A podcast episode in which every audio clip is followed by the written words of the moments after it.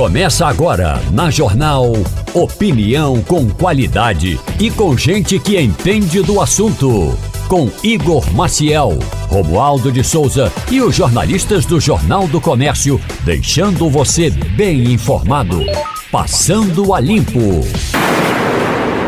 Começando agora o Passando a Limpo, muito bom dia para você, bom dia para você que nos escuta agora pelo rádio, você que nos escuta pelo aplicativo, também pelo YouTube, você pode acompanhar lá no canal JC Play e ainda você que está nos ouvindo agora pelo site da Rádio Jornal, radiojornal.com.br, você acompanha o Passando a Limpo e toda a programação aqui da Rádio Jornal. Muito bom dia, Ivanildo Sampaio. Bom dia, ouvintes da Rádio Jornal. Bom dia, companheiros da bancada. O Romualdo de Souza, bom dia. Bom dia, bom dia para você, bom dia para o nosso ouvinte e bom dia para os parlamentares e integrantes do União Brasil. Hoje o bicho vai pegar, literalmente, pode ter tapas e beijos na Convenção Nacional. Deixa eu começar então por esse assunto. Daqui a pouquinho o Pedro é. Silveira está chegando por aqui também. Mas deixa eu começar por esse assunto porque é algo que a gente precisa até rememorar, lembrar aqui como é, como é que essa história de onde é que vem. Luciano Bivar, deputado federal, pernambucano, presidente do União Brasil. Luciano Bivar era presidente do PSL, Lembram do PSL? PSL que foi o partido pelo qual Bolsonaro foi candidato à presidência da República e virou presidente pelo PSL. E aí depois teve confusão, teve briga, Bolsonaro saiu do PSL. O Luciano Bivar, ele comandava o PSL ali é, com muita tranquilidade em relação a isso, não tinha problema. Em determinado ponto, depois que Bolsonaro saiu, resolveu-se fazer uma fusão com o DEM. E aí nessa fusão com o DEM, Bivar continuou presidente do partido, que se tornou um partido gigantesco, com mais de 80 parlamentares, 80 deputados, eram 81 deputados e eu acho que sete senadores, né, Romualdo? Se não for, eh, se eu, se eu tiver enganado, me, me corrija. Isso. Mas sete senadores e 81 deputados. Foram para a eleição, continuaram ali, caiu um pouquinho esse número, mas continuou ali forte. Mas agora, mas durante a eleição, Bivar conseguiu brigar com todo mundo. Brigou com o pessoal do DEM, o grupo do DEM, que era ACM Neto, Mendonça Filho, aqui de Pernambuco, e vários outros. E aí, no meio dessa briga, é, resolveram que agora vão tirar Luciano Bivar. Hoje está marcado para que horas, Romualdo, essa decisão, essa eleição? É, pela convocação, é, agora pela manhã. Aí vai ter aquele negócio de composição de mesa, leitura de documentos. É bom lembrar que o presidente do União Brasil, Luciano Bivar, que integra a mesa diretora da casa, portanto, tem prestígio e tem poder, e que essa legenda União Brasil, ela já estava dividida ela estava dividida porque é como se fosse assim: tem o presidente de fato e um presidente que trabalha contra o presidente. Porque o grupo do, do ex-deputado e ex-prefeito ACM Neto já vinha trabalhando contra Luciano Bivar havia um bom tempo. E aí, quando o governador de Goiás, Ronaldo Caiado, decidiu tornar pública a sua inquietação com o comando de Luciano Bivar no União Brasil, aí a coisa desandou. A eleição de Elmar Nascimento para a liderança do partido, aí é que Luciano Bivar praticamente perdeu o comando do União Brasil. Portanto, ele pode e praticamente deve perder as eleições hoje. Agora, ele já havia perdido esse páreo faz muito tempo. É, o Ivanildo, difícil de imaginar isso antes de 2022, antes da eleição, porque Bivar comandava ali com mão de ferro, né? Veja bem, Bivar nunca foi unanimidade em tempo algum. Ele tinha muitas desavenças dentro do partido, até pelo jeito dele de, de comandar, né? Ele é muito autoritário. Quem diz isso são seus ex-companheiros na diretoria do Esporte Clube do Recife, onde ele foi presidente e fez vários sucessores. Então, quer dizer, você saber que, que Bivado une é, é coisa antiga. Agora, só que ele pegou um adversário muito poderoso e prestigiado, que é o Ronaldo Caiado. E Ronaldo Caiado fez críticas a ele duras e publicamente. É, juntou Ronaldo Caiado com a CM Neto, Mendonça Filho aqui também, porque Mendonça Filho foi prejudicado na eleição. Mendonça Filho foi prejudicado na eleição é, aqui bastante prejudicado, teve a eleição realmente é, é, muito atrapalhada exatamente por conta da, do comando de Luciano Bivar. Depois ficou uma briga de quem assumia o, o partido no Recife e essa briga continua ainda até hoje. Vamos ver como é que se de define isso. Mas tem muita gente já tratando o Luciano Bivar como ex-presidente. É o ex-presidente ainda em exercício do União Brasil. E aí realmente sai bastante enfraquecido. Ele ontem ia fazer, Romualdo, uma denúncia. Ele disse que ia denunciar e convocou uma entrevista coletiva. E quando foi, quando sentou para fazer as denúncias, desistiu, não foi? É, ele não apresentou aquilo que prometeu. E aí você, quando convoca uma entrevista coletiva e não apresenta o que promete, você já tem de pegar a, a mochilinha para ir embora, porque aquela entrevista não vai dar muito é, resultado, não. É, há uma, uma certa movimentação, inquietação dentro do União Brasil e o grupo é, do, de Luciano Bivar com relação a um diretor, um dos integrantes da Comissão Executiva Nacional, que é o Rueda.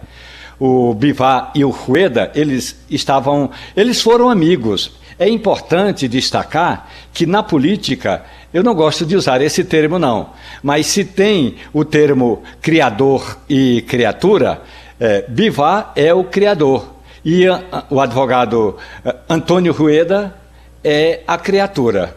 Só que em algumas ocasiões a criatura engole o criador seja politicamente, seja numa trapaça. Especificamente agora no União Brasil, o Rueda se articulou muito bem. E aí tem aquele ditado popular: uma coisa é um gato, outra coisa é um lobo. Mesmo que você crie um lobo como gato, um dia o gato vira lobo.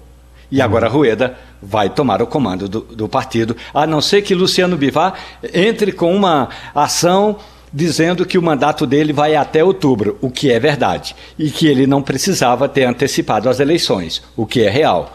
Mas o jogo está posto. Muito bem. O Pedro Silveira, bom dia. E aí, Igor, bom dia aos ouvintes da Rádio Jornal, prazer estar aqui. Ô, ô, Pedro, a gente vai tratar hoje de, dessas mudanças do Tribunal Superior, do, na verdade do Supremo Tribunal Federal, que atingem as eleições já agora a partir de 2024, já, já mexe com as eleições de 2024, já, né? Isso, isso. Porque tem muita gente dizendo, ah, mas qualquer mudança só pode valer. Mas nesse caso é uma definição do que é crime, do que não é crime. Então não é uma mudança na regra eleitoral então não tem esse negócio de ter que ser um ano antes da eleição, não, Isso, né? Via, via, de regra tem que ser com um ano antes, né? A ideia uhum. é a seguinte: a gente não mexe nas regras do jogo com o jogo rolando. Certo. Mas excepcionalmente nesse caso já vai ser válido para esse ano sim, pelos motivos que você colocou. É, é, mas é, é, por isso, é porque não tem nada a ver isso. com a regra, tem a ver com o crime, com isso. aquilo que é crime dentro do, do processo eleitoral. Seria Exatamente. isso. Exatamente. Ô, ô, ô, Pedro, o que é que muda exatamente? Pra... Tem muita gente que está na dúvida, a gente hoje vai esclarecer isso aqui. O que é que muda? O que é que principalmente os candidatos, tem muito candidato a vereador, candidato a prefeito, escutando a Rádio Jornal agora e pensando, só, olha, o que é que eu não posso fazer? Porque eu, tô, vou ter medo aí de, de, de ser punido. O que, qual é o principal? O que é que muda principalmente? Perfeito. Toda Agora. eleição a gente tem um novo componente relacionado à tecnologia, né? E eu lembro que, assim, tem uma época que surgiu rede social, surgiu o Orkut. Aí agora, como é que a gente usa a eleição, né? como é que a gente faz política dentro do Orkut? Aí se cria regras para aquilo ali. Depois surgiu o WhatsApp. Aí o Orkut desaparece, é, né? Desaparece. Se enfraquece. A gente evolui. O WhatsApp. E agora? Mensagem a gente pode encaminhar, como é que vai ser? A gente pode encaminhar para muita gente. Aí o próprio WhatsApp faz ali uma, uma limitação. E agora a gente tem um componente novo que é o componente da inteligência artificial artificial, o componente do deepfake, que é um que tem um poder de enganar o eleitor de forma muito verossímil, né? É muito fácil você enganar o eleitor quando você coloca uma pessoa falando uma coisa que ela nunca falou e você olha e até quem entende do assunto tem uma dificuldade de saber se é real uhum. ou não. Então o TSE sentiu essa necessidade, tá, de se movimentar, de dizer a gente tem que colocar regra na casa. E ele quis dizer o seguinte: a gente não vai barrar a inovação, a gente não vai barrar a tecnologia, a gente não vai barrar a mudança, a gente vai permitir que se use inteligência artificial com certas limitações. Pode usar, mas desde que fique claro que está usando inteligência artificial, ou seja, você vai colocar uma imagem, um vídeo gerado por IA, o candidato vai ter que explicitar, vai dizer isso aqui é gerado por inteligência artificial. Isso não vai poder servir para difamar os oponentes, ou seja, vamos fazer um exemplo aqui que a gente está na eleição presidencial do ano, do ano retrasado. Lula não vai poder fazer, colocar Bolsonaro de inteligência artificial falando uma coisa que ele não falou, nem Bolsonaro poderia fazer isso com Lula, e nenhum dos candidatos vai poder fazer isso, nem vai poder usar essa ferramenta para de alguma forma enganar o eleitor, levar o eleitor a achar que uma coisa que não é, é.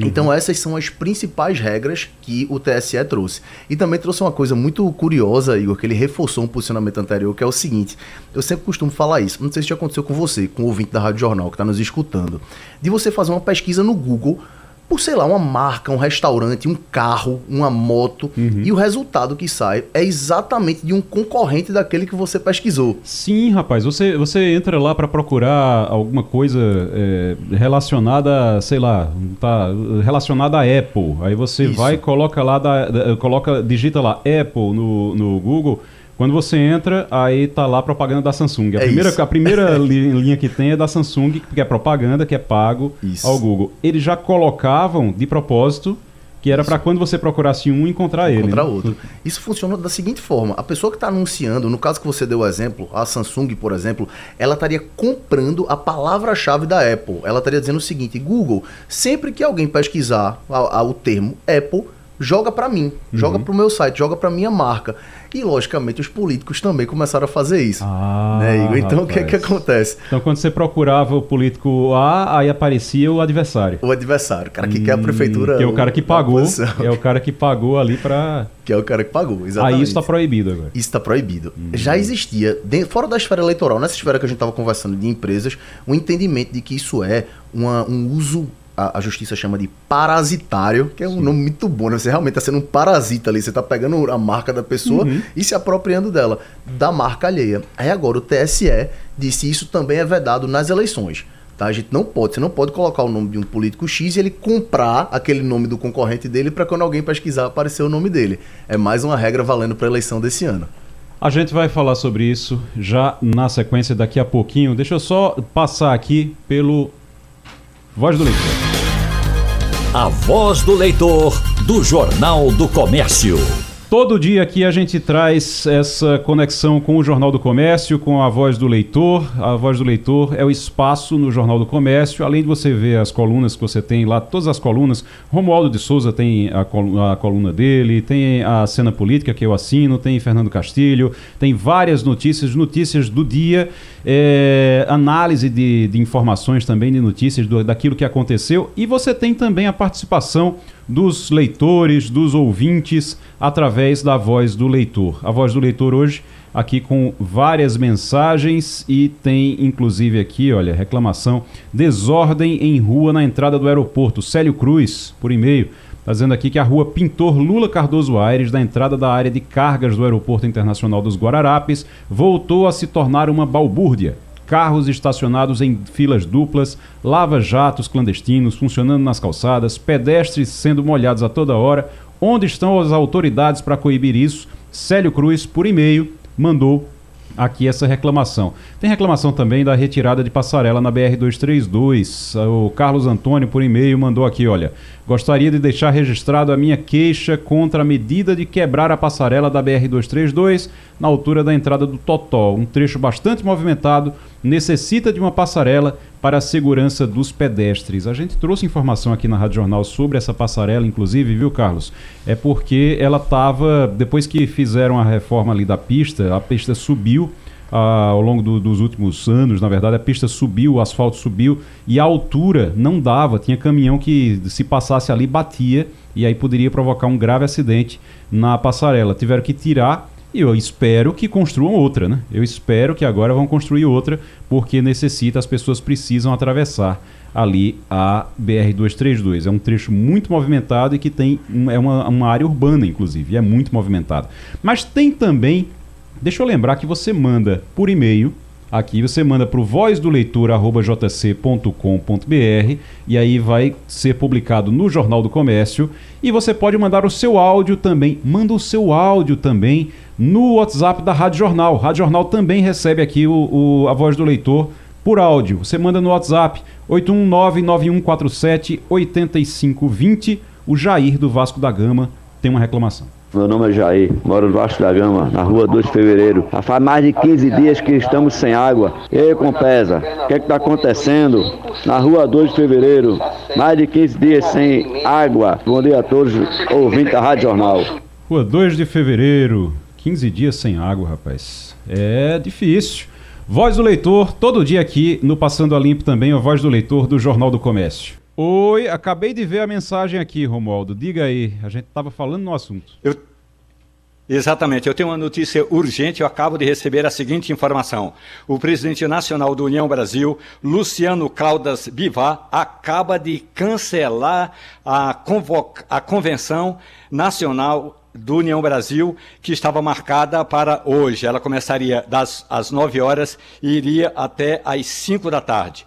Ele leva em consideração um processo que ainda está no TSE, no Tribunal Superior Eleitoral, referente à análise da Constituição do União Brasil, portanto, ele acha que é importante esperar a análise que vai ser feita pelo TSE. O segundo motivo, considerando que a convocação da primeira convenção do partido eh, para hoje ainda não possui amparo no Estatuto do Partido e, portanto, ele tinha convocado, como eu disse antes, aliás, eu antecipei essa informação. Luciano Bivar tinha convocado a convenção do União Brasil para outubro e aí resolveu antecipar. Agora o próprio Luciano Bivar se dá conta que a convocação para hoje não é legal. Então, faz sentido, segundo o Luciano Bivar, adiar a convenção nacional. E, finalmente, considerando inexistir tempo hábil para promover nova convocação.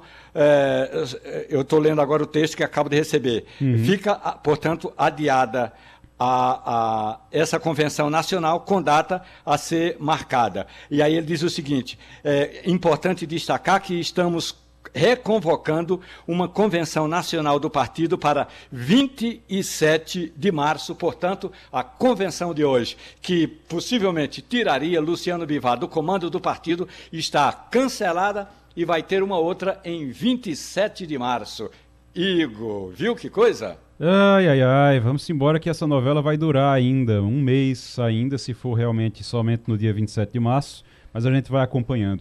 O, deixa eu aproveitar, agora a gente já está na linha com o advogado eleitoral Marcílio Kumaru. Doutor Marcílio, muito bom dia. Bom dia, Igor. Bom dia os ouvintes da, da Rádio Jornal. Ô, doutor Marcílio, só para a gente aproveitar esse assunto, eu sei que nem é o assunto que, que a gente falou para é, para conversar aqui, que foi combinado para conversar aqui, mas só aproveitando esse assunto, só para entender.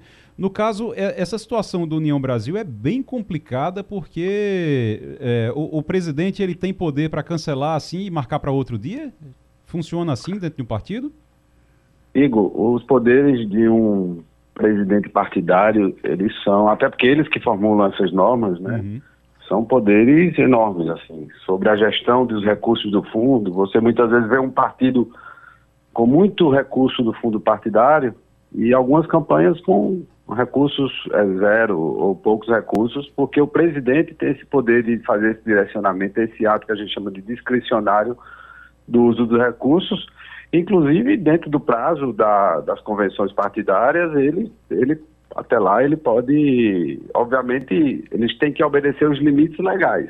Uhum. Mas, assim, o poder de convocação, geralmente os presidentes têm um maior domínio né, sobre o seu partido, a história. É, você, como analista político, vê que há presidentes que há décadas né, sim, estão, sim. É, inclusive uns que já foram encarcerados, voltam e voltam a dominar o partido de âmbito nacional. É, é então é muito difícil você ver uma alteração nesse sentido porque os poderes que um presidente partidário tem, a autonomia que ele tem, administrativa, financeira, são enormes.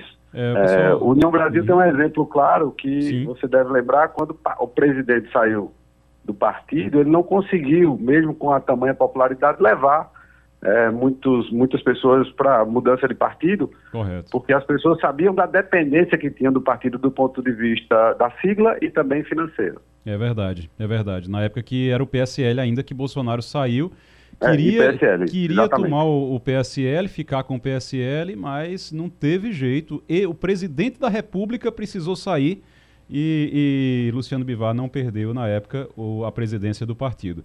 Ou seja, é, é, não tem, não tem, o poder é grande quando está ali sentado na cadeira. Mas deixa eu aproveitar, o Marcílio, é, doutor Marcílio Kumaru, advogado eleitoral, para conversar com a gente aqui. A gente já começou conversando sobre essas mudanças no, do STF, essas mudanças para é, o, a, as regras para essa eleição e essas regras já valem a partir de agora.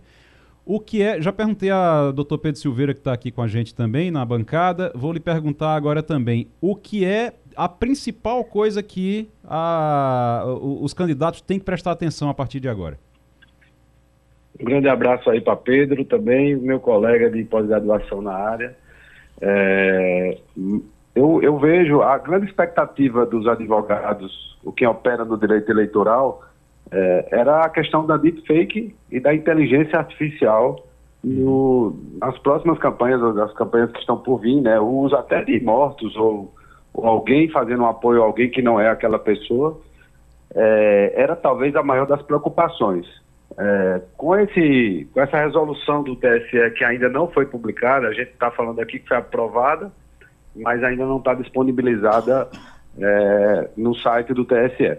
Mas o que temos aí é a proibição do uso da, da do uso da inteligência é, artificial é, no sentido das deepfakes, né? A deepfake seria a pior das situações, ou seja, você simular a imagem e rosto de alguém uhum. durante a campanha, que isso ia ter um, um efeito devastador na, na campanha adversa, de as pessoas acreditarem naquela situação. A inteligência artificial foi aprovada com certa restrição, na prática, vai ser o uso vai ser muito, vai ser para artes é, sem um efeito tão danoso, que é o que diz. E o que eu percebi de alteração, que é uma ânsia do TSE, embora com minhas críticas, porque não cabe a ele é, criar normas e sim simplesmente regulamentar, mas ante a ausência do Congresso, foi a possibilidade da cassação, né, da propaganda que cause desequilíbrio né? Porque até então a gente só tem o caso do deputado, que Igor deve lembrar, do deputado Franceschini, que foi caçado Sim. por divulgar no dia das eleições, e foi o primeiro a ser caçado por esse motivo, dizendo que o processo eleitoral estava é, não estava escorreto, não estava correto, porque as urnas poderiam ser, ser alteradas, e ele foi caçado por causa desse desequilíbrio. Foi utilizada a lei complementar 64 de 90, que é a lei da inelegibilidade. Uhum. Mas agora o TSE, Igor, ele deixou muito claro que qualquer propaganda é, notoriamente verídica que cause desequilíbrio, a pessoa é possível de cassação também. Então, isso não estava na lei, né? E, e, isso pode ter um, um, critério muito subjetivo, mas é onde os candidatos devem ter é, serem mais comedidos com o seu marketing é, na utilização das redes sociais uhum. e uso da inteligência artificial. Outra Sim. coisa interessante foi uhum. que já estava sendo ocorrendo na pré-campanha, foi o uso dos chatbots, que é a pessoa falando com você, que na verdade não é ela, né? Como a gente vê comumente nas, nos bancos, né? Falando com você, que na verdade não é uma pessoa. Isso também foi proibido. Não pode usar também o, os robozinhos. Ivanildo Sampaio. Exatamente. Ivanildo Sampaio, tem pergunta, Ivanildo? Oi? Ivanildo caiu. Pedro Silveira. Muito bom dia, meu amigo Marcílio Cumaru. Prazer enorme falar contigo. É, vou estar lhe prestigiando hoje, vim em Palmares. Marcílio é palestrante hoje no Congresso de Direito Eleitoral. Vou uhum. estar lá lhe, lhe prestigiando. E, e Marcílio, você estava falando agora há pouco sobre essa proibição de usar chatbot, né? Que é uma dessas. Foi um dos assuntos abordados pelo TSE que é como você mencionou, você está falando com a empresa, acha que está falando com uma pessoa, mas na verdade é um software, né? não tem um ser humano por trás, e o TSE disse, olha, nada de você achar que está falando com o candidato, viu? você vai estar tá falando, se for falar com robô, tem que dizer que é robô. E eu queria te perguntar, Marcílio, o, o ministro Alexandre, presidente do TSE, ele disse que para que eles é, chegassem a esse conjunto de normas, eles estudaram normas na Austrália, no Canadá, em vários países, e eles entendem que hoje o TSE, com essas normas, está com uma das normas mais modernas do mundo. Na tua visão, Marcílio, a gente realmente está caminhando nesse caminho de ser inovador, de ser moderno, de estar tá, é, olhando para o futuro, ou você acha que isso traz algum, algum retrocesso para esse período eleitoral da gente? Pedro, novamente, é um prazer aí estar tá, tá debatendo com você. obrigado por essa referência do evento que ocorrerá logo mais em Palmares. É... Pedro, eu acho que o TSE ele só tem uma, só esqueceu que a gente está falando de uma eleição municipal. Uma eleição municipal envolve mais de 5 mil municípios e essa, esse debate que foi realizado no TSE é, não tem, não, não, se foi reverberado no, no âmbito dos juízes eleitorais. Então a gente tem que esperar, que é a primeira vez, a gente está no processo de estágio, o que é que a Justiça Eleitoral de primeiro grau vai entender em certos casos, é, como a divulgação de fato notório e verídico e, e, e a utilização dessas tecnologias é, no, no âmbito dos municípios. Tá? Daqui que a gente chega ao TSE na eleição municipal, você sabe que os efeitos já são danosos, inclusive de alguém ganhar ou não uma eleição pela uma propaganda irregular, o tempo de retirada daquela propaganda. Tivemos um exemplo muito bom nas eleições é, anteriores de governo do Estado aqui, que a gente percebeu uma certa celeridade do, do Tribunal Regional Eleitoral, mas é, é, diferente do TSE ter feito esse debate, é, audiências públicas é, e, e, achar ou, ou, fazermos acreditar que todo o processo eleitoral, todos os juízes eleitorais e, a, e as suas assessorias é, estão antenados ou sincronizados com essa, com essa nova, esse novo modelo de fazer é, eleição é, que, que, está por vir agora em 2024. Eu tenho muitas ressalvas, de fato, a essas imposições do TSE e, esse, e essa falta de normatização. A gente tem muita coisa regulamentada que deveria estar em lei, né? Deixa uma insegurança jurídica enorme para o, o advogado eleitoral em alguns temas. Marcílio Comaru é advogado eleitoral, advogado especialista em direito eleitoral, conversando com a gente aqui sobre essas mudanças nas regras para a eleição de 2024. Ivanildo Sampaio, agora sim. Bom dia, doutor Marcílio. Veja bem, eu vou perguntar ao senhor uma coisa prática que sempre me intrigou, até porque eu fui vítima disso. Certa vez eu fui convidado para ser mesário, convidado não, intimado, intimado para ser mesário. Eu não tinha qualquer ideia de como aquilo funcionava, o que é que, qual era a minha tarefa, o que é que eu ia fazer, o que não ia fazer. Eu pergunto ao senhor, os mesários hoje estão preparados para presidir mesas, presidir, conduzir uma eleição tão complicada como tem sido agora, com essa tecnologia nova, com mil coisas que são proibidas, que não são proibidas, o que pode ser feito, o que não pode ser feito. Esse pessoal está preparado para isso? É, eu vou, Igor, eu deixei. Bom dia, Ivanildo. Eu, pedi, eu deixei que ele completasse a pergunta, mas eu de fato não compreendi. O, é, pelo, uhum. pelo som, se você puder repetir. O, o Ivanildo, você pode repetir? É, você disse que quando é, realmente ficou um pouco abafado. Quando é, o Ivanildo foi mesário, né? Quando foi convocado para ser mesário, eles, se os mesários estão realmente preparados para participar da, da, das eleições, para serem mesários, realmente. Isso, eu, é pela história da justiça eleitoral, Igor, eu acredito que sim. Há um treinamento exaustivo. É, há, há, pessoas que já são mesários há muitos anos, então já há muitos mesários com uma certa experiência. Nosso processo eleitoral, no dia da votação, é um processo exemplar para o mundo, em termos de celeridade e tecnologia. É, os, as falhas são, são poucas, dada a, a proporção de eleitores. Então, nesse aspecto aí, eu acredito que a gente tem uma certa experiência é, e os números de reclamações no dia das eleições são mínimos para o volume que temos de, de no Brasil, pela dimensão continental que temos no Brasil. Então, nesse aspecto aí, a gente a gente está um pouco até à frente de algumas democracias mais avançadas em termos do processo eleitoral no dia das eleições. Marcelo como é a... Oi. Mas, não, em falar, outros aspectos a gente tem fa... temos falhas, e para não me alongar, como a questão das pesquisas eleitorais que não foram, o TSE não tratou, uhum. e agora a gente tem a nova forma de fazer a eleição através de inteligência artificial. Marcílio Kumaru é advogado eleitoral. Para a gente encerrar, Romualdo de Souza. Marcílio Kumaru, muito bom dia para o senhor. Vou usar uma expressão popular, Marcílio. O TSE fez foi uma gambiarra jurídica Claro que o Tribunal Superior Eleitoral esperou no ano passado, aliás, provocou o Congresso Nacional, mas o Congresso não fez nenhuma modificação. O Congresso é lento demais para a inteligência artificial e a inteligência natural de alguns juízes, ministros do Tribunal Superior Eleitoral. Então, alguns aspectos o TSE tinha que ter esperado o legislador, Marcílio. É exatamente, Romualdo. Nós, nós temos Alguns colegas da área eleitoral discordam dessa alteração legislativa. Eu penso diferente. Eu acho que a alteração legislativa a cada eleição é natural, porque temos um, uma nova realidade social, tecnológica. Então, a, no, a, a última mini-reforma, existiam avanços.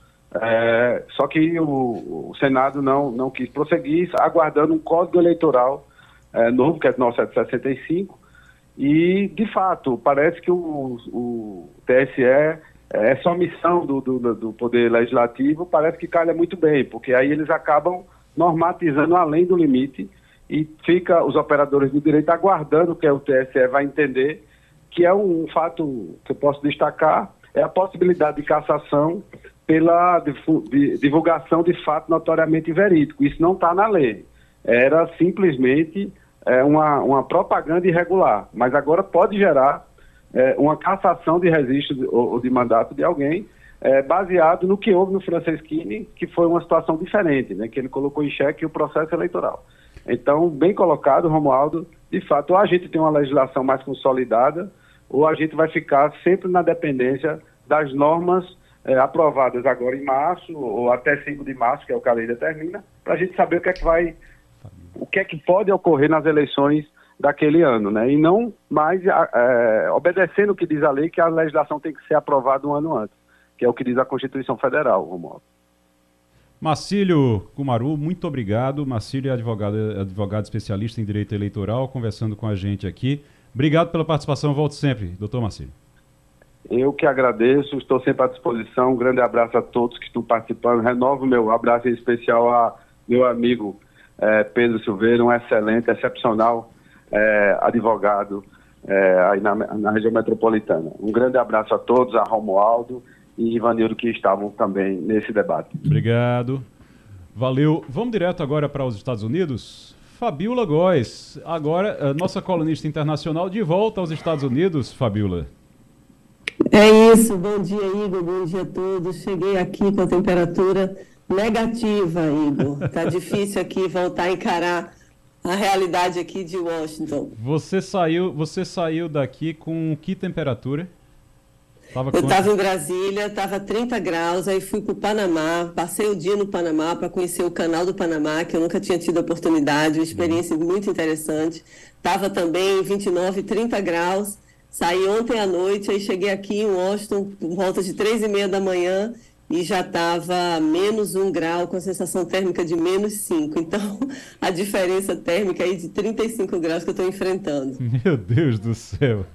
Ô, ô, Fabiola, mas você está de volta, então, muito... Eh, encontrou a casa tudo em ordem, tudo certinho aí, né, quando chegou?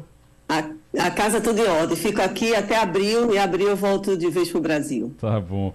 Ô, ô, Fabiola, Biden e Trump visitarão fronteira com o México no mesmo dia. Eles marcaram, foi? Vão os dois para lá fazer o quê? Pois é, uma coincidência né, estranha. O Biden disse que não imitou o Trump, que decidiu e numa quinta-feira que ele ia para lá, para a fronteira, e coincidentemente o Trump vai estar tá lá. Eles vão estar tá em regiões diferentes, com 500 quilômetros mais ou menos de distância entre, Eagle Pass, que é a cidade onde o Trump vai, e Brownsville que é uma cidade onde o Biden vai estar. Ele vai é, conversar com integrantes né, da Polícia da Fronteira, vai se encontrar também é, a previsão também de grupos de imigrantes, a gente está com essa expectativa. O fato é que o Biden ele não viajou, ele só viajou uma vez para a fronteira com o México, nesse tempo todo que ele está na presidência dos Estados Unidos e o Trump ele era muito mais presente. Ele frequentou várias vezes quando ele foi presidente nos quatro anos de presidência dele e é uma questão prioritária uhum. e o Trump está usando muito esse tema da imigração, que é um tema que é muito importante para os Estados Unidos. Fez uma pesquisa agora recente, essa semana que saiu, dizendo que 35% dos americanos consideram a imigração o tema mais importante nesse momento, enquanto no ano passado era de 27%. Ô, Fabiola. E há Uma coisa, só uma coisa, uma coisa que me chamou, me chama a atenção, é, e aí só para é, a gente fica sempre na dúvida dessa coisa. Eles estão indo lá para o mesmo local, eles estão indo para o mesmo local. E aí é, o Trump está fazendo, está viajando também porque ele precisa participar das, das, das convenções, da, da, da, em cada estado ele vai. Biden precisa participar dessas convenções também ou Biden é escolhido, não precisa ir para a convenção, não precisa participar de nada? sim que participar da convenção. Ele também participa das primárias do Partido Democrata. A gente tem falado mais das primárias do Partido Republicano, porque o Trump ele está enfrentando uma oposição ferrenha da Nikki Haley, que é a ex-governadora da Carolina do Sul, que inclusive no sábado passado teve teve primária na Carolina do Sul e o Trump ganhou novamente. Ele está ganhando em todas as primárias e a diferença foi de 30%. Então ele é o favorito dos republicanos até então. Só que o, o Biden ele tem opositor, mas não é conhecido e nem aparece assim praticamente nas cédulas e quando aparece o Biden ganha de lavada, mas tem sim. A eleição americana é feita, é marcada por essas prévias, né? Eles decidem quais por condados, né? Por regiões quem é o escolhido daquele, daquele grupo, e isso vai influenciar na votação final, porque aqui na eleição dos Estados Unidos o voto é importante, obviamente, só que o que define mesmo é a quantidade de delegados que um presidente vai ter. E os delegados depende do tamanho do estado. Por exemplo, a Califórnia tem muito mais delegados do que a, do que Ohio, né? Uma comparação de tamanho de população do estado. Então a eleição americana tem essas peculiaridades e o Biden ele também sim participa dessas dessas primárias, ele está na frente. Muito bem, Fabiola Góes conversando com a gente, direto de Washington, conversando com a gente aqui com o Passando a Limpo, o Romualdo de Souza. Fabiola Góes, bom dia para você. E essa história, Fabiola, da Suprema Corte dos Estados Unidos, que já antecipou, que aceita julgar o argumento de Donald Trump de que ele tem, digamos, possibilidades eh, de disputar as eleições sem ser responsabilizado por crimes que tenham sido cometidos enquanto ele era presidente, como, por exemplo, a invasão do Capitólio. Bom dia, Romualdo. Esse é o principal argumento dos advogados do Trump. Agora, a Justiça de Illinois, um estado aqui americano, que agora também concorda com as decisões que já foram proferidas pela Justiça do Colorado e também do estado do Maine, de que o Trump ele não deve aparecer nas cédulas de votação para a presidência dos Estados Unidos e nem mesmo constar na primária. Agora, dia 25 de março, vai ter primária em Illinois e a Justiça decidiu que ele não vai aparecer na cédula. Ele está recorrendo né, para a Suprema Corte, vai definir a previsão é que seja só em junho, já muito perto das eleições que vão ser em novembro. Talvez a decisão final nem saia em junho, mas a Suprema Corte vai dar o, o veredito final sobre esses casos que estão sendo apresentados, esses recursos. O, o Trump ele está recorrendo na Justiça local e recorrendo na Justiça na Suprema Corte. A questão é que ele tem, ele apresentou, né, ele indicou três dos nove ministros que a Suprema Corte é, forma né, aqui nos Estados Unidos e a maioria é conservadora, então pode ser que ele consiga se livrar disso. Mas o argumento principal é esse, é de que ele cometeu o crime quando ele estava na presidência dos Estados Unidos. Mas isso está caindo por terra, essa, essa, esse argumento dos advogados, porque diz que, apesar de que ele estava, de fato, na presidência dos Estados Unidos, ele usou aquilo, aquelas falas de incitação à violência e de invasão do Capitólio enquanto candidato à reeleição aqui, na, aqui no, na presidência dos Estados Unidos. Então, é um fato que está sendo muito discutido e a Suprema Corte é que vai dar a palavra final. Fabiola Góes, dos Estados Unidos, direto de Washington, conversando com o Passando a Limpo. Pedro Silveira. Muito bom dia, Fabiola. É, é, Fabiola, eu estava escutando você falando e assim, você falou que teve decisões em três estados já, né, contrárias a ele aparecer, o ex-presidente Trump aparecer nas cédulas de votação e vai ficar a cargo da Suprema Corte decidir se essas decisões vão se manter ou se a Suprema Corte vai caçar essas decisões, né? Se por um acaso eles decidirem, a Suprema Corte manter essas decisões, isso inviabiliza totalmente uma candidatura do Trump, e aí assim, já era para ele, ou ele ainda teria alguma chance de se viabilizar? Bom dia, Pedro. Olha, dificilmente uma decisão da Suprema Corte seria reformulada. Aqui, quando há nessa né, decisão final desses nove juízes, já é sentenciado. Então, ele não, de fato, ele não poderia concorrer à presidência dos Estados Unidos. Lembrando que, além dessa, desse processo que ele responde, processo que ele está, é, na verdade, contrariando a 14ª emenda da Constituição americana, que é exatamente um funcionário público não pode se insurgir contra o próprio país. Então, ele está, é o principal argumento, né, esse, ele está caindo nesse artigo da da Constituição, dessa emenda da Constituição americana. Então, ele tem outras ações que são muito graves e que são crimes federais também, por exemplo, a questão de Nova York, em que ele sonegou imposto, questão também da denúncia de acusação de abuso sexual e também porque ele usou recursos de campanha para pagar a Stormy Daniels, que é aquela atriz pornô. Então, são crimes que são muito graves também, que vão acabar caindo na Suprema Corte. Agora, o temor dos democratas é de que esses processos todos só venham a ser julgados depois que ele provavelmente vai ganhar a eleição, porque as pesquisas estão indicando aqui que ele está com uma diferença eh, de 4, 5% para o Biden. E o Biden não consegue alavancar, Parece que vai ser ele mesmo o candidato do Partido Democrata. A Kamala Harris não consegue, né, não seria o nome escolhido e o Biden continua firme e forte. Lembrando que Biden tem 81 anos, o Trump tem 77 anos. A questão do, da idade do Biden também é um fator complicador. Mas sim, Pedro, essa questão, se, se a Suprema Corte decidir que ele não pode, ele não vai mesmo concorrer, não vai aparecer nas cédulas de votação e vai ser impedido. E a diferença é que aqui não tem o Tribunal Superior Eleitoral, né, que teria essa, essa esse é, vão poder, vamos dizer, de julgar um caso como esse. Aqui, no caso, é a Suprema Corte que resolve. Fabiola Góes, de Washington, conversando com o Passando a Limpo na Rádio Jornal. Ivanildo Sampaio. Bom dia, Fabiola. Fabiola, é, essas primárias têm mandado alguns recados para os eleitores norte-americanos. Um deles é que esse apoio do governo Biden a Israel não é mais tão aceito como foi aceito nos primeiros dias. Isso pode crescer, pode ter um impacto grande na candidatura dele ou, é só pré-campanha que está ocorrendo isso? É seria esperado. Bom dia, Ivanildo. É um fator super importante isso que você está comentando, porque historicamente os Estados Unidos apoiam Israel e desde o início né, dessa guerra de Israel contra o Hamas, o governo Biden está apoiando, só que agora está pegando muito mal e isso está impactando sim no voto popular e a população está indignada com a quantidade de mortos na faixa de Gaza, que saiu um novo número aí, já são mais de 30 mil pessoas e metade delas crianças e mulheres que morreram nesse conflito. Então, isso está impactando a campanha do Biden. O Biden está tentando mudar o discurso agora, está pedindo e fazendo apelos mesmo, já enviou o Anthony Blinken, que é o secretário de Estado norte-americano, já cinco vezes para o Oriente Médio para tentar intermediar essas negociações e convencer o, o primeiro-ministro Benjamin Netanyahu a não invadir o sul da faixa de Gaza. Isso porque está repercutindo de fato, e além da questão de imigração que eu comentei, a questão de apoio à guerra também é um fator relevante e os marqueteiros estão aí quebrando cabeça para poder ver de que maneira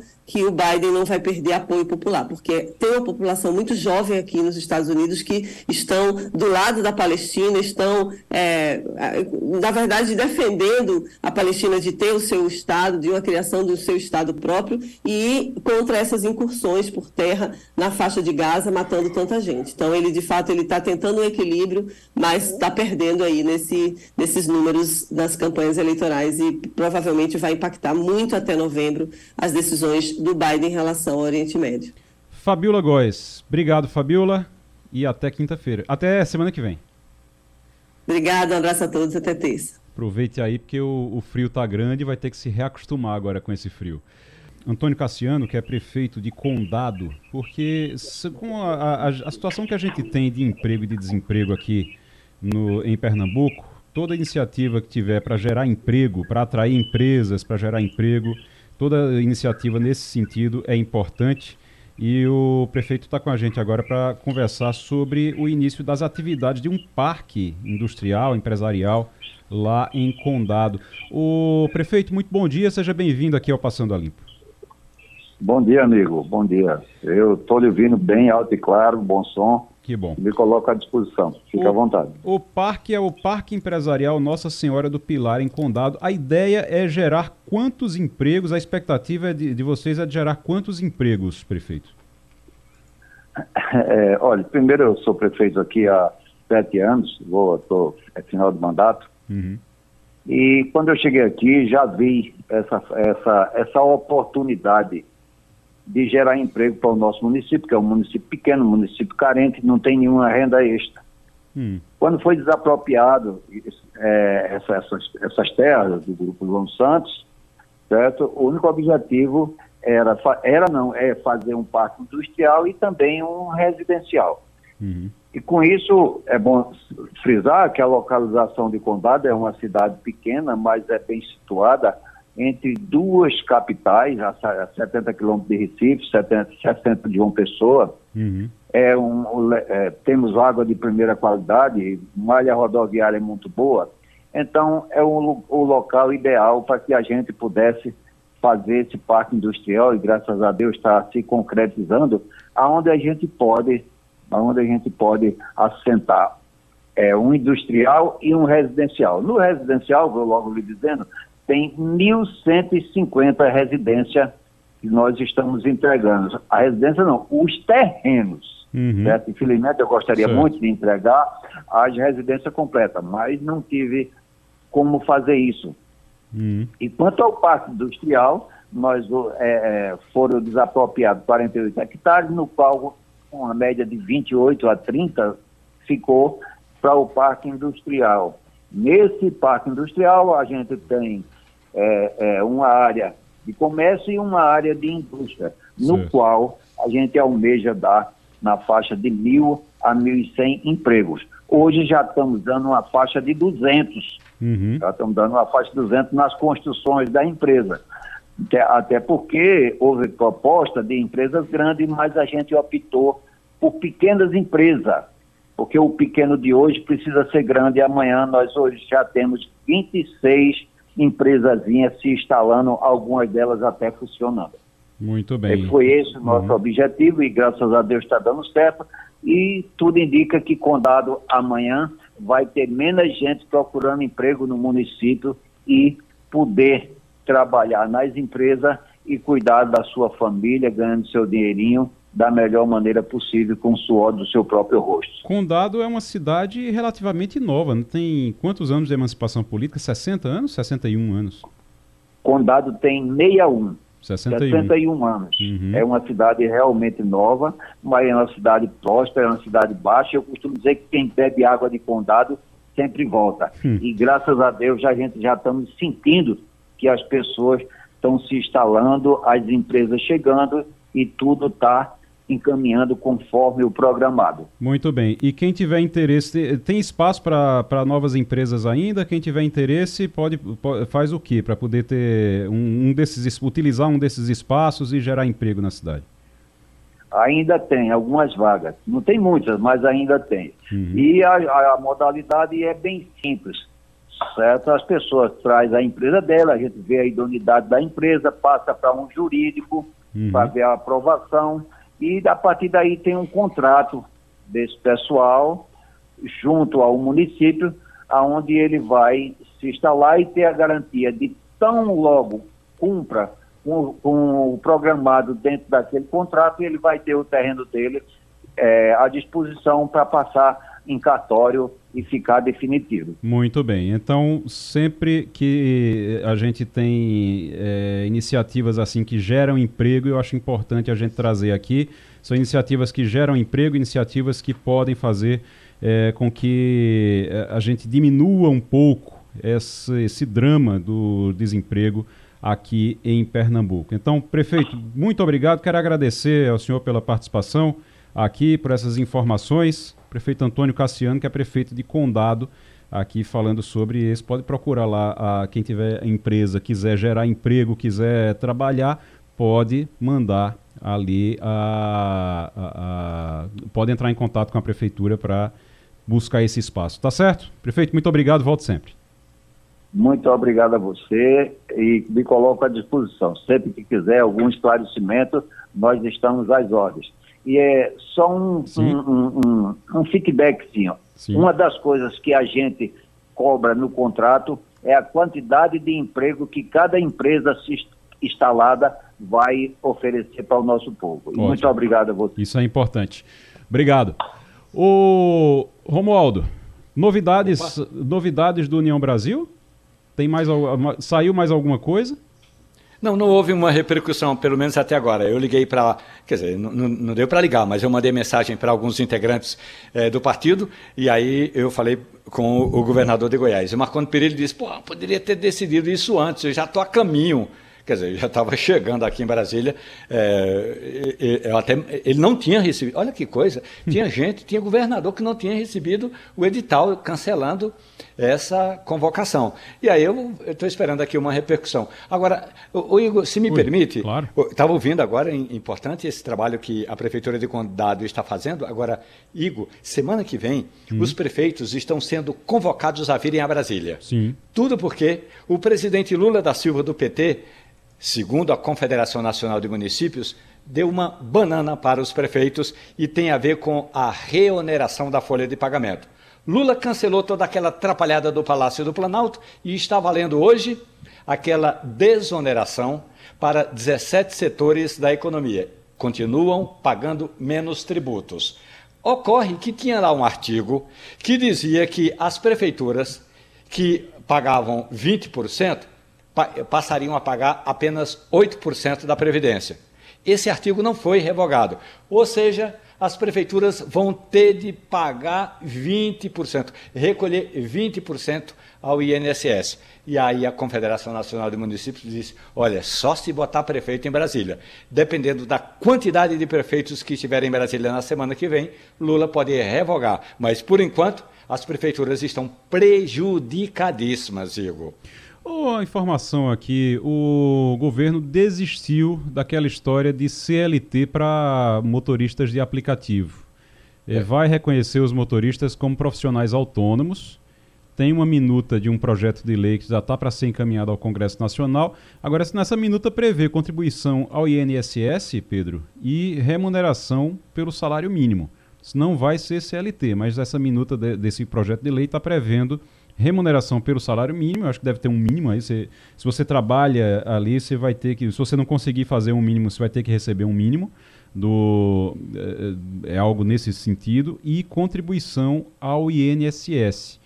Não tinha como lutar o governo ficar brigando, querendo pegar um, a CLT e colocar dentro de algo que é completamente é, é, feito uma coisa que não tem nada a ver com CLT, Exatamente. que é a, aplicativo, né? É, Totalmente, Igor. Hoje, o que é, você ser um funcionário CLT? Você ser contratado de acordo com a consolidação das leis trabalhistas. Uhum. Você tem alguns requisitos que você tem que preencher. O primeiro deles é subordinação. Por exemplo, se eu sou advogado, eu tenho um chefe que é quem vai dizer o que, é que eu tenho que fazer, me orientar. Eu sou subordinado. Eu tenho que ter horário de trabalho fixo. Então eu tenho que chegar numa hora tal, sair numa hora tal. Eu tenho que ter habitualidade, eu tenho que exercer aquele trabalho todos os dias, ou nos dias X, Y e Z. Se você é motorista de um Uber 99, você não tem nada disso. Você não tem chefe, você é seu próprio chefe, você trabalha a hora que você quiser. Se você não quiser trabalhar, você não trabalha. Você não vai ter uma, uma necessariamente uma habitualidade. Então, não faz muito sentido encaixar eles como CLT. Motorista de aplicativo, entregador dessas Uber Eats, Rappi, essas empresas que a gente conhece. Na minha visão jurídica, não parece ser é, condizente essas pessoas serem funcionários CLT. Mas a gente sabe politicamente, aqui Romualdo de repente pode até é, é, ajudar na colaboração, a gente sabe que o governo encampou essa pauta, né, entendeu que era uma, uma, uma, pauta política que o governo devia, devia ter encampado, mas os próprios motoristas e as próprias pessoas não querem ser CLT. É. E, paralelamente, ainda tem o Supremo Tribunal Federal julgando um caso que, inclusive, vai ter repercussão geral, ou seja, é um caso só, mas que vai se aplicar para todo o Brasil. E o Supremo está caminhando no sentido de entender que não existe essa relação. Então, o governo deu um passo atrás, inclusive, que foi até como uma forma de reagir ao o, o, evento foi considerado bem sucedido de Bolsonaro no domingo passado na Avenida Paulista, e foi uma forma do governo flexibilizar e fazer um movimento político que para se aproximar dessas pessoas, desses motoristas, dessas pessoas que têm esse interesse. Então eles procuraram um meio termo, nem você é CLT, nem você é um autônomo. Vamos colocar algumas regrinhas aqui que seria um, um, um valor mínimo de salário, contribuição previdenciária, etc. É o governo buscando ali estar tá no meio do caminho.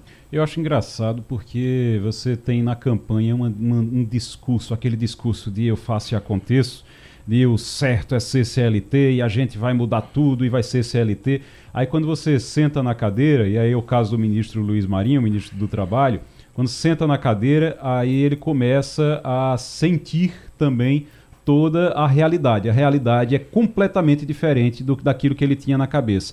Porque o, o ministro Luiz Marinho ele já, sa, já saiu com essa história de, de CLT para motorista de aplicativo, ele já veio com a história de voltar, dinheiro, voltar a dar dinheiro para os sindicatos, de distribuir dinheiro para sindicatos, de tudo eles vão inventando ali, ele vai inventando e quando chega, bate de frente com a realidade, leva uma cacetada da realidade e é obrigado a recuar, né, Ivanildo? É isso aí. Quando ele chega na cadeira e, sente que é diferente o discurso da prática, tentam mudar tudo, né? É por isso que muitos políticos não têm a menor credibilidade junto ao eleitorado. É por essa posição dúbia, né? Se, se sobe e desce, se balança, mas não cai, e todos eles se desacreditam.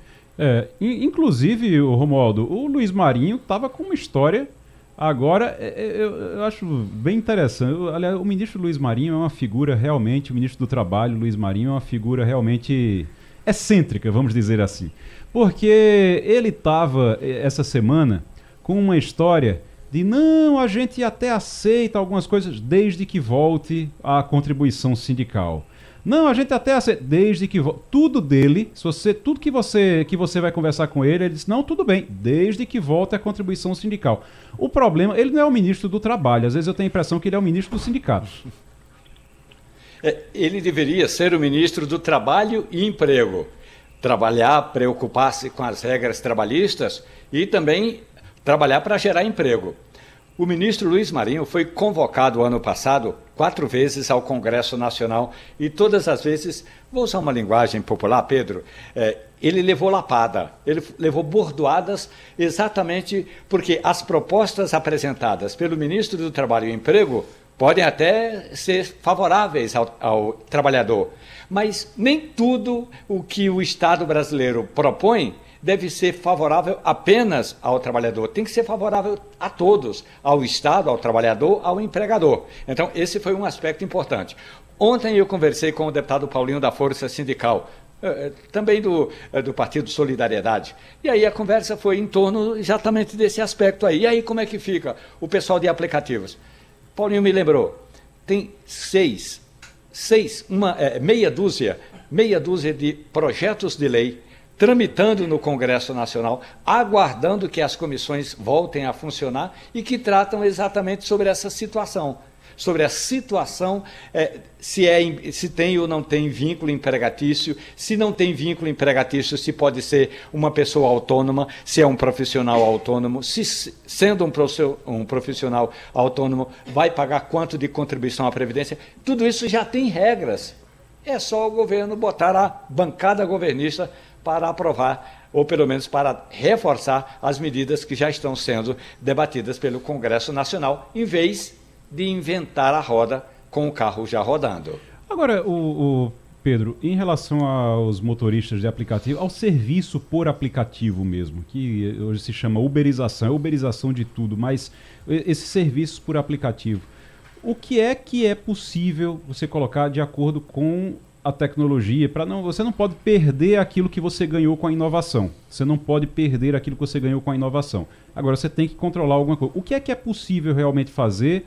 E os motoristas aceitam? E o que é que é, o que é, que é bom para esses motoristas realmente? Perfeito. Hoje a gente está num cenário de total liberdade, vamos dizer assim. O motorista trabalha o tempo que ele quiser e ele recebe ali de acordo com a regra do aplicativo. Então, por exemplo, o Uber vai ter um valor que ele cobra, o 99 vai ter um valor, se tiver um outro aplicativo, Cabify, qualquer outro, ele vai cobrar de acordo com aquele jeito. Então, hoje a regra é essa, liberdade total. O que o governo está prevendo aqui é colocar um dedo, uma certa limitação. Então, o que é que ele diz de acordo com essa nossa nova proposta do governo federal? Que primeiro tem um limite de trabalho de até 12 horas por dia. Tá? Que pô, 12 horas por dia é uma jornada bem cansativa. Só que hoje, Igor, o cidadão pode, por exemplo, o cara que é motorista, ele pode aceitar uma corrida agora, fazer uma e parar, ir para casa e descansar e daqui a uma hora fazer outra, ou ele pode fazer várias de uma vez só, ele faz do jeito que ele quiser. Mas o governo está colocando, querendo colocar isso como jornada? Ele... Então, se, se eu começo, eu, digamos que eu comece às 6 horas da manhã. Eu só posso ir até às 6 horas da noite, mesmo que eu pare, mesmo que eu vá descansar, mesmo que, só que, que eu só queira voltar às 6 da noite, eu não posso mais, porque eu já comecei às 6 horas da manhã. Essa sua pergunta foi a mesma que eu me fiz, eu fui atrás para tentar entender o que era. É porque, é. porque isso não, não... Mas é, é, é, de acordo com a proposta do governo, é a partir do momento que você aceita a primeira corrida. Aceitou a primeira, então a partir daí começaria a contar. Já parece, né? Que é o governo querendo colocar o dedo num lugar que não é para colocar. Poxa, porque isso tira do, do, do, do cara que está trabalhando com aquilo ali o, a flexibilidade que deve ser tão válida para ele, né? E tem uma coisa também para os motoristas, os motoristas que estão nos ouvindo agora sabem disso. É, eles tem muitos deles que eles já conhecem o mercado, eles já sabem o horário que tem mais movimento, o horário que é melhor para eles. Então eles começam ali de manhã tem uma hora que eles param e aí vão descansar e voltam somente no final do dia, porque aí também diminui o trânsito, porque para eles pegar engarrafamento é ruim, eles têm prejuízo quando pegam muito engarrafamento. Então eles conseguem fazer isso. Se o, o, o governo agora está querendo limitar o horário, eh, o horário, a quantidade de tempo que eles passam e até o descanso deles, então realmente atrapalha tudo. Ele coloca também aqui que as empresas precisarão contribuir com 20% sobre a remuneração mínima, tá? que seria 25% da renda bruta que hoje é um encargo que essas empresas ainda não têm. Hum. Então, essas empresas, elas, como é que funciona? Elas pegam um percentual da corrida daquela pessoa e ficam. Então, sei lá, um percentual de 20% do que você recebeu fica para a empresa. Agora, com essa nova regra, ela também vai ter que contribuir com 25% da renda bruta para o funcionário. Para o funcionário não, né? Para o colaborador, para a pessoa que vai estar lá. Rapaz, tem uma frase, tem uma frase que é ótima, sabe? O, o governo ajuda muito quando não atrapalha. Eu adoro essa frase. Infelizmente, no Brasil, ela é, ela é muito fácil de você usar. Todo dia você consegue usar essa frase. O governo ajuda muito quando não atrapalha. E nesse caso, oh meu Deus do céu, que vontade de atrapalhar que o, que o governo tem. É, tem muita coisa ainda. É, é esse projeto de lei ainda vai para discussão e votação, né, Romualdo? É, o que pode acontecer é uma palavra que os operadores do direito, viu, Pedro? Eu também uso esse termo, operadores, operadores do, direito, do direito. O que os operadores do direito chamam de apensar. Chega lá o projeto de lei do governo, de iniciativa do governo, e aí juntam todos os outros projetos apensados, juntados a esse do governo. E aí, meu amigo, vai ser, vai ter que dar uma peneirada muito boa. O que é mais importante destacar é, até agora estamos no dia 28 de fevereiro. Meu amigo, minha amiga, 28 29, de fevereiro. 29. Não, 29, olha, 29. 29 de fevereiro. Igor, não tem uma comissão funcionando, porque os partidos ainda não chegaram a uma conclusão de quais são os seus integrantes naquelas comissões. Então, ainda não foi feita essa escolha, ainda não foi feita a eleição dessas respectivas comissões e, portanto, todos os projetos de lei, a não ser aqueles que estão em regime de urgência, todos eles estão parados. A Câmara está literalmente aguardando alguma decisão. É, o salário deles está caindo, né, na conta. Eu acho que, eu acho que o salário deles não deixou de cair na conta. O salário dos deputados e dos senadores deixou de cair na conta, Romualdo, ou não? Não, de jeito nenhum. Continua, Tem uns né? que dizem que cai na conta e no outro dia já cai do bolso, mas aí é, é problema de organização. Aí é problema deles. É, mas o dinheiro, o dinheiro é pago. O dinheiro sai do bolso da gente, o dinheiro não deixou de ser depositado na conta deles, então eles não têm pressa, não. Olha, eh, daqui a pouquinho a gente vai com o Felipe Moura Brasil. Já, deixa eu só mais um, uma notícia aqui, está no Jornal do Comércio de hoje também, a notícia do Uber. Inclusive, quem quiser detalhes pode procurar lá no Jornal do Comércio, na coluna de Roberta Soares, mobilidade. Uh, governo desiste de CLT e vai reconhecer motoristas de aplicativos como profissionais autônomos. E tem também aqui na coluna de segurança, Rafael Guerra informação de que os presídios de Pernambuco vão ter bloqueador de celular. Não tinha, não? Tá bom. Finalmente, então, né? É, é, é, presídios de Pernambuco. Não tinha, não. Parece uma notícia de 1995, 96, é, tô, né? a impressão que eu tenho é que a impressão que eu tenho é que o, o, o governo está dando uma notícia de 1995 aqui, está passando uma informação de 1995, mas é a notícia de que o secretário de Administração Penitenciária e Ressocialização, inclusive, o Paulo Paes, está trazendo essa, é, é, essa informação de que os presídios de Pernambuco vão ter bloqueador de celular. E você achava, Ivanildo, que já tinha bloqueador de celular nos presídios, tá vendo? Eu sei que lá dentro tinha, era um orelhão. é. tinha orelhão. Pois é. Agora, bloqueador de celular, realmente, para mim, é um negócio tão tão óbvio que devia ter não, dá para você acreditar, não é? Pois é, rapaz. ai, ai, ai. Felipe Moura Brasil chegou. Felipe? Salve, salve Igor aqui. Bom dia. Jornal, sempre um prazer falar com vocês. Bom dia, Felipe. Ô, Felipe Moura Brasil, me diga uma coisa. Lula meio que deu uma, uma ajeitada ali no discurso dele. Primeiro, ele disse que não ia pedir desculpa daquela declaração que ele deu quando comparou o Holocausto com o, a guerra Israel-Hamas. Aí depois disse que não ia pedir desculpa. Mas depois ele disse: não, não estava se referindo ao Holocausto, na verdade eu estava falando de genocídio, e aí corre todo mundo para as redes sociais para dizer, para usar a palavra genocídio, para ver se esquecem a história do Holocausto. É, ele fica tentando ali maquiar a bobagem que falou, mas não funciona muito, não, né? Pois é, Igor, e aí eu, eu tenho que usar a, a palavra mais precisa para descrever toda essa manobra que é cinismo. E o cinismo de Lula e Bolsonaro aumenta quando eles se sentem acuados, assim como muitas vezes o culto ao cinismo por parte dos seus apoiadores mais fiéis. Então, é, eu até lembrei num vídeo que eu editei e publiquei ontem no, X, o antigo Twitter, que em matéria de se fazer de sonso, o Bolsonaro havia colocado o sarrafo lá em cima, quando ele teve de responder sobre as próprias falas num vídeo de reunião ministerial na qual o então presidente Bolsonaro reclamava dos órgãos que não davam a ele acesso total a informações sigilosas. Então, o Bolsonaro dizia naquele vídeo: eu não posso ser surpreendido com notícias. Pô, eu tenho a PF que não me dá informações. Quem é que nunca ficou atrás da porta ouvindo o que seu filho ou sua filha está comentando?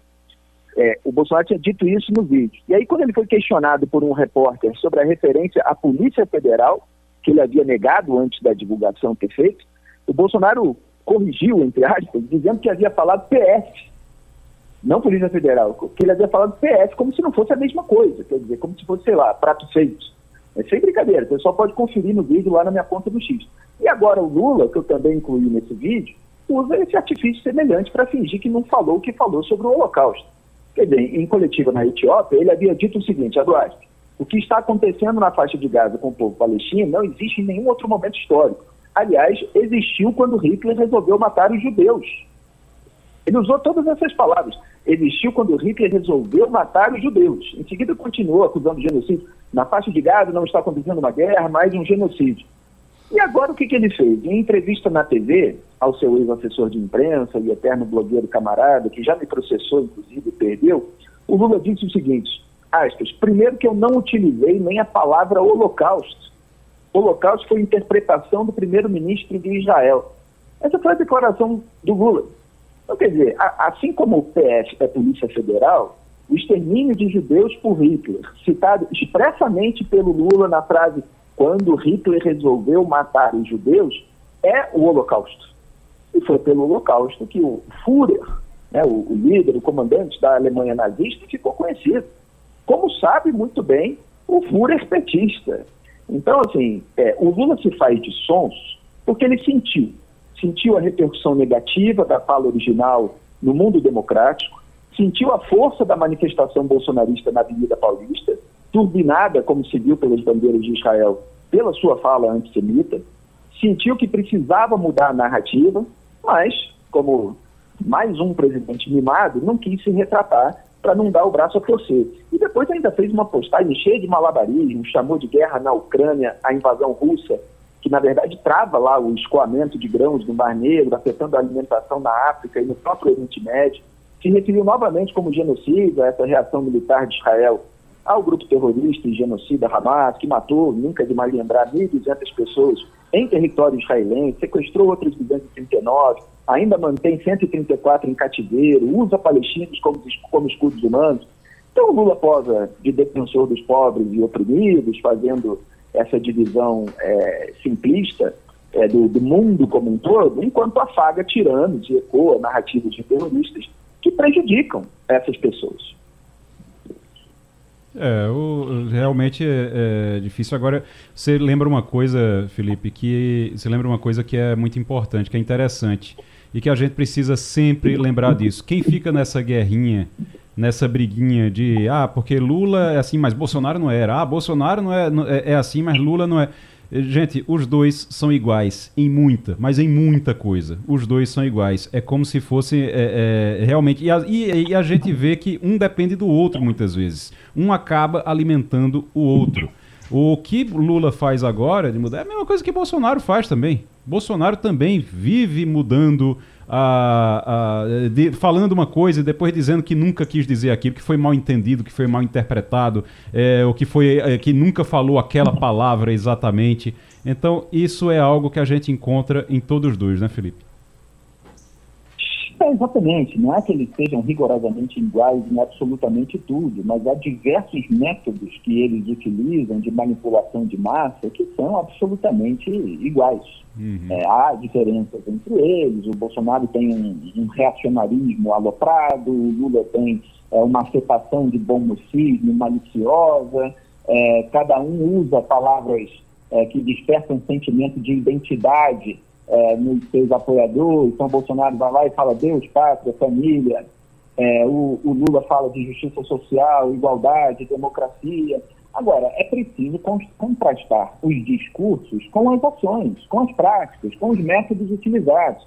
Não as pessoas se deixam hipnotizar por retórica e não ficam sabendo o que acontece na prática. Por isso que eu gosto de trazer exemplos de todos os lados, para que o Brasil consiga sair desse maniqueísmo e todos vigiem em poder seja ele qual for. Ô Felipe, o... a gente falou hoje muito aqui no programa, durante uh, uh, o Passando a Limpo, sobre a, essas, de, essa resolução do TSE, do Tribunal Superior Eleitoral, contra a, o que ch eles chamam de fake news e principalmente a preocupação com a deepfake. Uh, como é que isso vai ser na prática? Como é que isso vai acontecer na prática realmente? Olha, é muito preocupante, Igor, que é, o Tribunal Superior Eleitoral é, esteja tomando decisões contornando o Congresso Nacional. É, então, isso está gerando debate. É claro que essa decisão precisa vir à tona na íntegra para a gente esmiuçar todos os detalhes. A gente está começando a fazer essa, essa análise agora.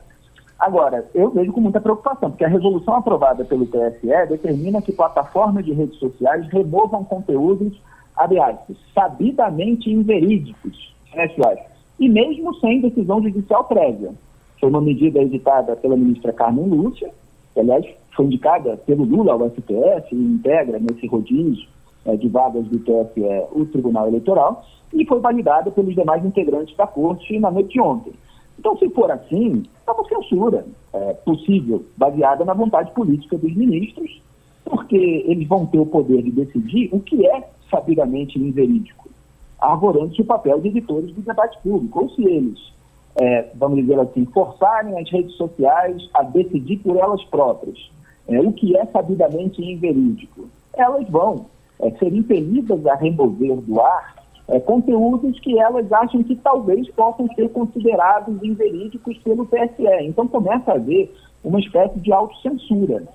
E aí, isso, obviamente, compromete o debate público e precisa ser analisado nas suas minúcias, com um grande debate pela sociedade, não numa decisão arbitrária tomada assim é, é, pelo tribunal. E, e, conforme o TSE, os conteúdos incluiriam ataques à democracia, discursos de ódio, racismo, homofobia e difusão de ideologia nazista. E, nesses casos, pelo que está sendo noticiado, não seria preciso aguardar a decisão judicial para remover a publicação. Então, assim, eu acabei de analisar a fala do Lula. Ela poderia, uhum. em tese, de acordo com essa regra, ser enquadrada em quatro desses casos, né? A exceção de homofobia, você pode, você pode interpretar que há um ataque à democracia, que há um discurso de ódio, que tem um teor racista, que tem difusão de ideologia nazista, simplesmente analisando tudo que foi interpretado da fala dele dentro do mundo democrático. Uhum. E também aqui fazendo um juízo. Estou só dizendo que os critérios são muito subjetivos e aí qualquer coisa pode é, é, ser interpretada ali pelos ministros conforme o interesse de ocasião. E o Lula nomeou vários ministros do TSE, e é por isso que a suposta oposição está contestando essa medida, porque fica uma tendência de que o tribunal é, censure é, é, o, só os adversários. Então, vai haver muita reação em cima é, dessa tese, porque os critérios são subjetivos e acaba levando a eventuais decisões arbitrárias ou a autocensura no debate público. Felipe Moura Brasil. Obrigado, Felipe, e até semana que vem.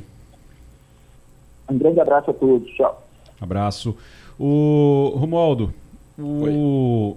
Lula, ele está querendo liderar, olha isso, o Sul Global. O que danado é o Sul Global que o, ele, o, o Lula quer que o Brasil seja o líder desse sul global, que ele vem falando nisso agora. Ali no centro da cidade de Macapá, no Amapá, uhum. tem um estádio onde o esporte jogou ontem.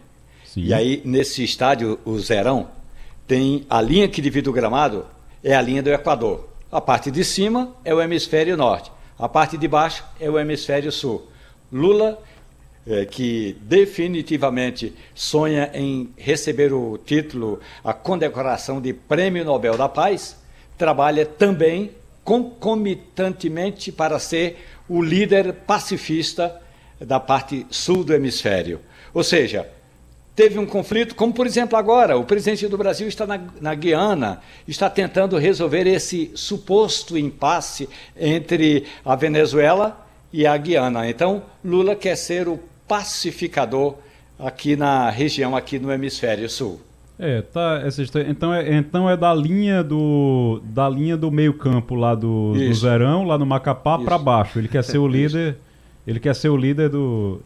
O, o que na física significa o seguinte: hum. se você estiver na parte de baixo e apertar a descarga do seu banheiro, a água vai rodar no sentido anti-horário. É isso hum. que acontece no hemisfério sul. Se tiver no hemisfério norte, aí é no sentido horário. Ou seja, todas essas é, é, conjecturas estão em cima da mesa do presidente do Brasil. Lula fala em ser o líder é, desse, desse bloco é, que reuniria aí o Mercosul, que reuniria acordos internacionais na América é, do Sul. Ou seja, o presidente Lula da Silva está com, essa, com esse projeto. Rapaz, eu fico tão preocupado quando eu vejo, eu fico muito preocupado quando eu vejo isso aqui, ó. Uh, Lula, aí dentro desse, desse bloco, dessa história de ser o é. líder do Sul, de ser o líder do, do Sul global, aí eu vejo aqui assim, ó. Lula promete dinheiro e obras para recuperar influência brasileira no Caribe. Ô, ô, Pedro, qual a influência brasileira no Caribe? Me explica aí. Além de, além de ir para lá tomar banho na, na, nas praias lá do. do... Igor, eu não Quando você tem dinheiro para isso. Eu não faço assim, a menor ideia. Qual... qual é? Oi, como é, Ciro? Ah, Ciro, Ciro passou aqui agora, tá dizendo que quer ir para o Caribe. Ô, ô, você sabe qual é a influência brasileira no Caribe que ele tá querendo recuperar? Eu não, não faço a menor ideia, mas quando você levar a Ciro, me chame lá pra gente dar um mergulho. Pra dar um mergulho lá na, na, na, naquelas praias belíssimas lá no Caribe. É, eu, eu prefiro aqui, que tem Caribe brasileiro aqui em vários lugares. Você tem aqui em Alagoas, você tem é, é, aqui em Pernambuco também. Mas, ô, ô Romualdo, me explique aí, você Oi. que é entendido de tudo, qual é a eu? influência brasileira no Caribe que o, que o Brasil está querendo retomar. É, é, bom dizer que, por exemplo, Ronaldinho Gaúcho, Ronaldinho Gaúcho ah. é um deus na cidade de Porto Príncipe, no Haiti. Certo. O general Heleno já hum. teve, inclusive, uma estátua provisória, porque era de barro, no, no, num bairro chamado. É, eu, eu, não vou me lembrar o nome do bairro agora, na cidade de Porto Príncipe, no Haiti, porque o Brasil ajudou, a, pelo menos naquele processo de reconciliação da sociedade, que não deu certo, da sociedade haitiana com eh, o, o, governo e aquele, aquele hum. terremoto que aconteceu em janeiro de 2010. Certo. Ronaldinho Gaúcho jogou, teve um jogo da seleção brasileira lá e os caras eh, deixavam o Ronaldinho passar, claro que ele não precisava disso, mas deixavam passar só para dar um abraço na hora em que Ronaldinho Gaúcho fizesse um gol. Então, o Brasil tem uma certa influência, por exemplo, no Haiti.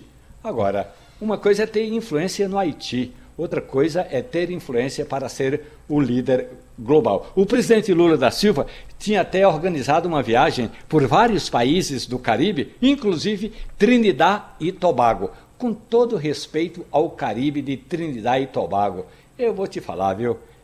É muito difícil entender qual é o projeto. Agora, no caso de, do Porto de Mariel, lá em Havana, em Cuba, que está a 45 quilômetros do centro da capital Havana, o governo cubano disse, em português, devo não nego? Quando eu vou pagar, meu amigo, aí então é sempre assim: o governo empresta dinheiro do BNDES, o Banco Nacional do Desenvolvimento Econômico e Social, para construir um porto em Havana ou para é, reformular o metrô é, na Venezuela, e aí Os governos devem, mas o Brasil não recebe esse dinheiro. O, o, o Lula está falando já em investir. É, é, sempre dinheiro. Lula promete dinheiro e obras para recuperar a influência brasileira no Caribe. Aí entra aqui: investir em fundo de desenvolvimento caribenho e em obras de infraestrutura para interligar a região ao norte do país. Modelo similar de investimento nos governos petistas foi investigado pela Lava Jato. Já e Romualdo lembrou bem agora, lembrou muito bem agora é que Cuba já está. Cuba deve ao Brasil, devo, não nego, pago sei lá quando, não vou pagar. A Venezuela também. A Venezuela não paga, não pagou também, né, Romualdo? Não pagou ainda não, né? Não pagou o dinheiro. A, a, a dívida está declarada no orçamento do país, hum. mas só está declarada. O Brasil não recebe. É, eu já fico preocupado, Pedro, quando chega essa história de Lula querendo distribuir dinheiro para país, para outros países, eu já começo a, a, ficar preocupado. Mas é gato escaldado, né? A gente já passou por essa situação antes, então é uma preocupação muito justa. Ah, o, meu Deus. Ô, Igor, se você me, me, claro. me permite uma, uma, uma, mudança rápida de assunto. Claro, vamos lá. Ontem, o, o, ministro do Supremo Tribunal Federal e presidente do TSE, Alexandre de Moraes, ele está pleiteando uma vaga como professor titular da USP, né, uhum. que é a uhum. faculdade de Direito mais respeitada do Brasil. Uhum. Ele hoje é professor associado. E aí é, a, a imprensa divulgou ontem que ele fez uma tese para defender essa entrada dele lá na USP. E eu coloquei outra no meu Instagram, Igor. Coloquei lá, disse, gente, quem tiver essa tese de Alexandre de Moraes, mande para mim, por favor, que eu quero ler.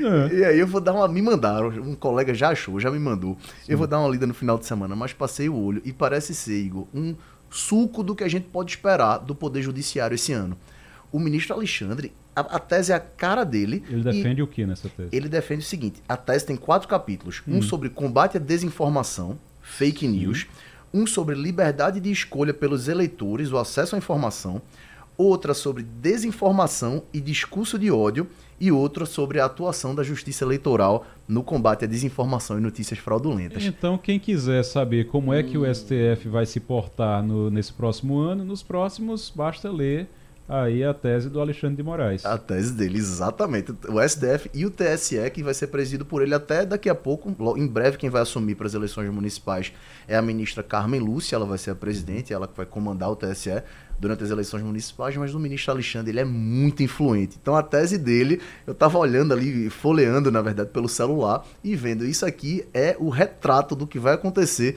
no cenário jurídico nas eleições municipais no Brasil nesse ano. Então quem quiser se atualizar aí para a eleição de 2024, pessoal da área jurídica, é só ler a tese do Alexandre de Moraes para entender o que é que vem por aí. Pedro Silveira, obrigado. Ivanildo Sampaio, obrigado também. Romualdo de Souza, muito obrigado. Grande abraço para você. Continue ligado na Rádio Jornal.